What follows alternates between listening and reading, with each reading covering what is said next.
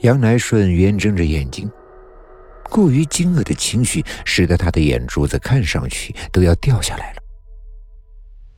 臭小子，你那会儿都在哪里偷看？所以是你教唆我姐喊警察来抓我的，是不是？你……就在他预备发狠、破口大骂几句的时候，已经不耐烦的警察一把抓住他的胳膊，就给他弄出了房间去。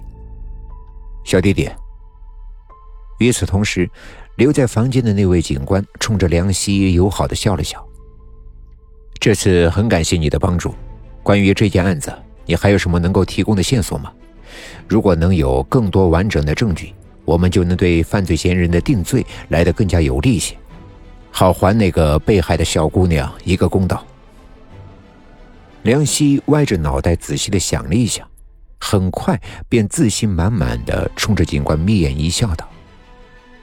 有的，杨来顺怎么也没想到，自己竟然会败在一个只有十四岁的小孩的手上。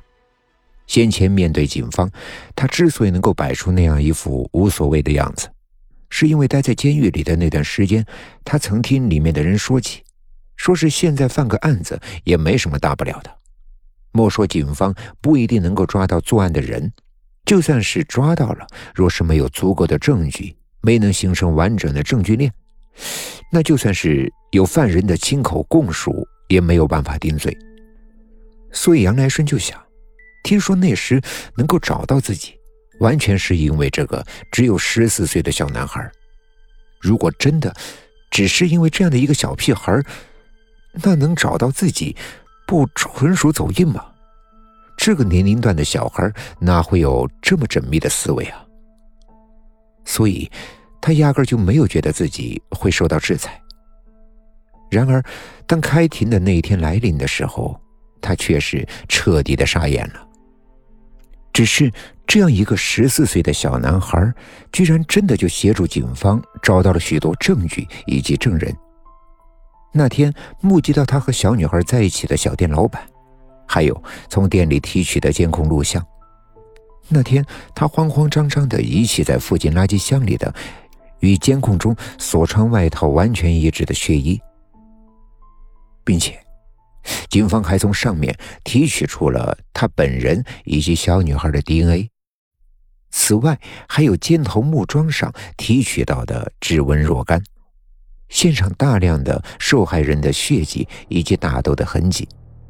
还有与运动鞋的鞋底完全吻合的血脚印，如此种种环环相扣，全部都指向了一个冰冷且无可辩驳的事实。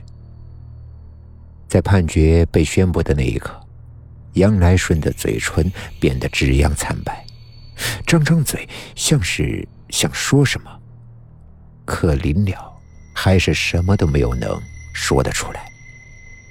杨桂兰在旁听席上失声痛哭，沉重大门外晃眼的光亮，仿佛要成为杨来顺此生所见的最后光明。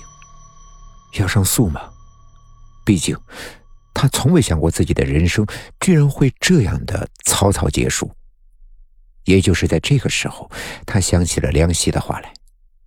原来，在生命即将被宣告终结的时候。那个被称作良心的东西，是真的会出来教训人的。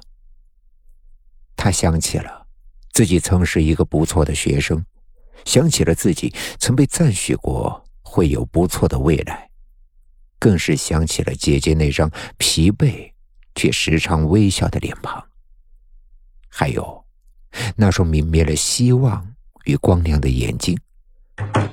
车门重重关上。虽处白昼，却是漆黑如夜。案件终于侦破，一切尘埃落定。